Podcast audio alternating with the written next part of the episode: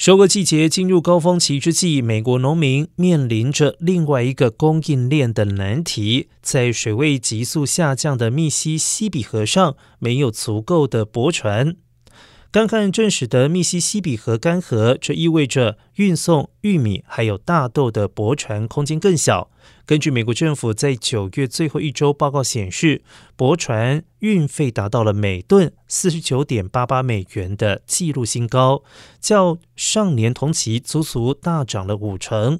密西西比河是美国最大的玉米和大豆出口渠道。占全球市场出货量的一半以上，供应减少势必影响两者的价格。